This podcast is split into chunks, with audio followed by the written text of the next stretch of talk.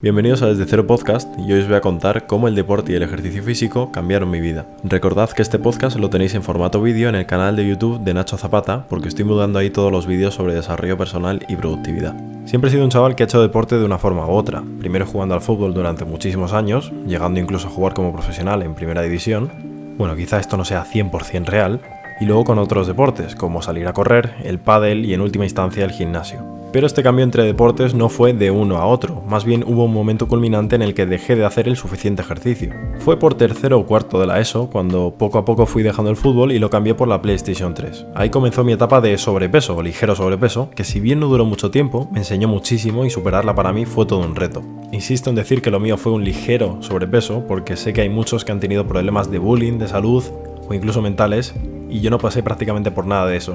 Obviamente tenemos inseguridades como todo el mundo, pero no llega hasta ese punto. De hecho, de toda la historia aquí lo importante no es que perdí peso, sino que encontré en el deporte algo que me apasionaba y que no lo sabía yo por entonces, pero llegaba para quedarse. Vamos entonces con el primer punto, ¿cómo lo hice? Aquí me ceñí un poco a la teoría más básica y más simple que utiliza todo el mundo para perder un poco de peso y es que tienes que ingerir menos calorías de las que gastas, así de simple. Para ello que hice, pues bueno, cambié un poco mi alimentación, pero no tanto en lo que comía, porque normalmente pues yo suelo comer sano y tal y no como mucha guarrería, y aquí simplemente lo que hice fue recortar en calorías. Apliqué la teoría y consumía menos calorías de las que necesitaba. En mi caso, como era un exceso de peso muy leve, pues tampoco me costó muchísimo perder peso, pero dependiendo de la situación y el caso, lo más normal es que os pongáis con un profesional, porque ahora voy con todo esto. Yo para perder peso y para ponerme un poquito en forma, no atendía a ningún profesional y sobre todo no me puse en manos de ninguno, como tal, ni contratando ni pagando, simplemente utilicé los recursos que tenía para hacerlo por mi cuenta cosa que realmente no recomiendo. Así que bueno, a partir de ahí, con esa alimentación y con la rutina que iba siguiendo en mi casa para hacer ejercicio, de la que ahora os voy a contar un poquito más, conseguí desprenderme de un poquito de peso y ganar algo de masa muscular. Vamos entonces con el tema del ejercicio que os adelantaba antes, y es que yo no he ido al gimnasio así de buenas a primeras, no me sentía preparado desde luego quería tener un poco un fondo, una base, había ido algún día suelto Tampoco tenía mucha fuerza, levantaba mis pesas y tal, no tenía ni idea de lo que estaba haciendo, pero digo, hombre, pues me podría poner un poco en forma haciendo ejercicio en casa con rutinas que encontré que podría encontrar por internet. Es en ese momento donde encontré a Sergio Peinado, que es un chico que es licenciado en Ciencias de la Actividad Física y el Deporte. Es un influencer que tiene mucho recorrido, lleva muchísimos años haciendo contenido y creando este tipo de rutinas en YouTube. Todo gratis, así que os podéis imaginar que me inflé y aprendí a valorar mucho pues todo el espacio que tenía que me servía para hacer ejercicio. De esa forma tampoco es que me pusiera súper cachas, pero me vino muy bien tener espacio aquí en casa para hacer ejercicio, así que con eso y la alimentación pues perdí un poquito de peso y gané algo de masa muscular. Así que ya podemos pasar al segundo punto y es que me ha aportado el deporte durante estos años, el ejercicio físico, y son muchísimas cosas, pero lo he reducido a tres puntos y no estaría aquí todo el día. Y son tres puntos que la mayoría de vosotros los encontraréis a lo largo de este camino si empezáis a hacer deporte o a cultivar hábitos algo más saludables. Lo primero de todo es disciplina. Esta es una que llega y yo creo que no se va nunca. Cuando cultiváis este hábito de hacer ejercicio, de con vosotros mismos crear un pacto, un compromiso, de voy a hacer deporte voy a tomarme esto en serio, cuando llegáis a tenerlo establecido, sellado, ya para siempre y que no falléis prácticamente nunca, ahí es cuando habéis construido una disciplina alrededor de un hábito concreto.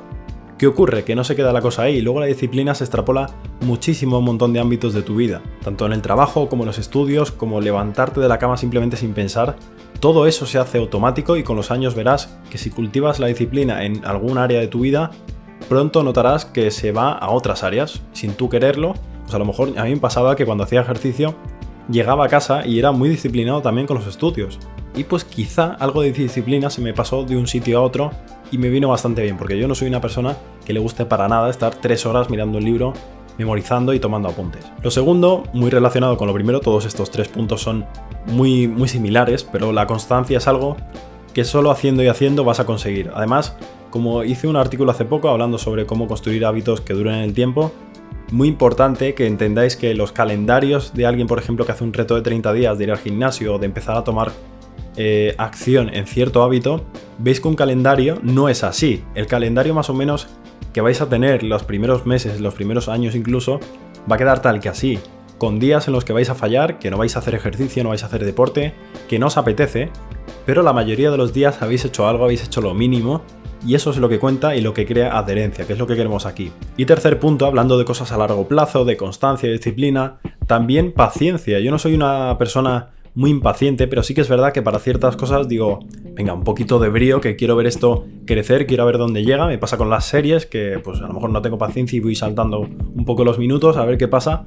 Y con el ejercicio y el deporte he tenido que, pues bueno, entrenarla por narices. El tema del gimnasio en concreto además es muy jodido porque aunque tú progreses más o menos de forma normal, llega momentos en los que te estancas y lo verás y te notas tanto a nivel físico como mental o de fuerza que estás exactamente igual que como estabas hace un mes y dices, joder, tengo que empezar a cambiar las cosas para que se noten otros resultados o que lleguen en cierto momento algunos resultados. Pero esto es una trampa que muchas veces nos colocamos a nosotros mismos pensando que estamos haciendo las cosas bien y que no pasa nada, no sucede nada, nos hemos estancado y es porque o algo falla o algo hay que cambiar y acabamos replanteándonos toda nuestra existencia prácticamente. Pero lo importante aquí es que sepáis plantearos la situación como un juego muy a largo plazo. El tema del deporte puede ser muy satisfactorio, pero hay muchas veces que os vais a estancar y que tienen que ser esos momentos en los que hagáis fuerza y digáis, vale, sé que ahora no estoy viendo resultados, pero ten paciencia, Nacho, que en tres semanas, en cuatro, en cinco, en un mes, en seis meses,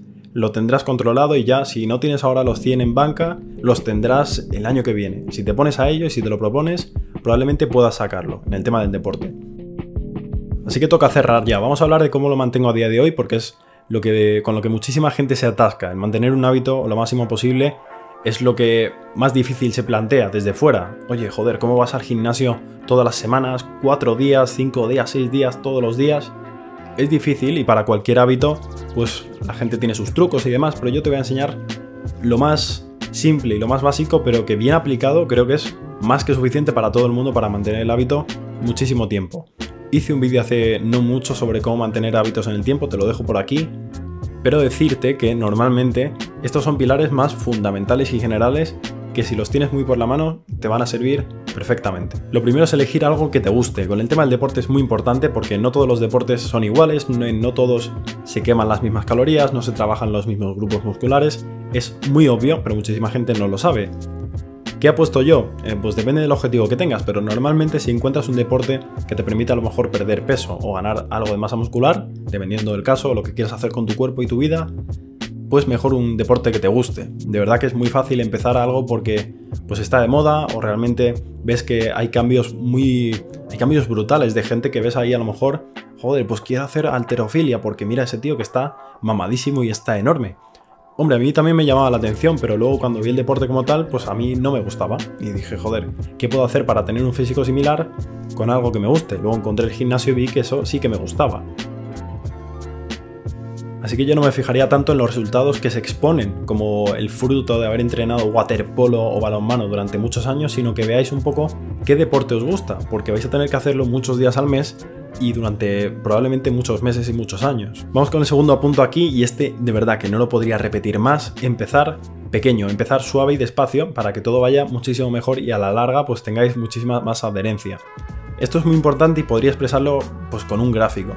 Tenéis un grupo de personas que a lo mejor está entrenando 7 días a la semana en el gimnasio y empieza de buenas a primeras ahí súper motivados. Oye, pues eh, aumentando cargas, tal, les gusta más o menos lo que están haciendo y luego tenemos un grupo de personas que está entrenando dos veces a la semana. Van despacito, van mirando la técnica, les va gustando más o menos y le van cogiendo el truco a eso de levantar pesas, de hacer un poquito de cardio y les va molando.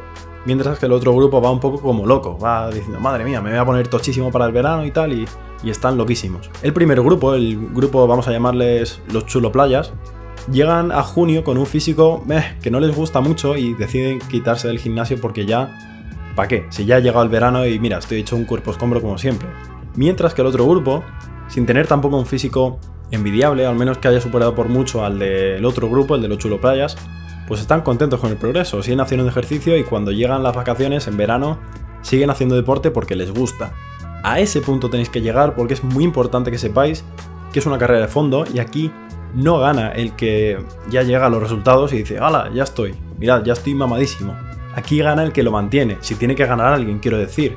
Esto no es una competición contra nadie, pero hombre, yo desde luego que admiro mucho más a la gente que mantiene un hábito durante 5 años sin que los resultados sean sorprendentes, pero que se ha mostrado ahí muy comprometido con la causa y estando ahí pues todos los días presentándonos en el gimnasio donde le tocaba, que una persona que a la primera de cambio tira la toalla porque no ve los resultados cuando él quiere. Vamos entonces con el último punto aquí y es que no seáis muy estrictos con vosotros mismos Y esto es muy importante porque rompe totalmente la adherencia. Como esa gente que dice, joder, me he comido una hamburguesa, pues mañana tengo que hacer 3 horas de cardio, 5 horas de natación, hoy no he ido a entrenar, pues mañana voy a entrenar mañana y tarde.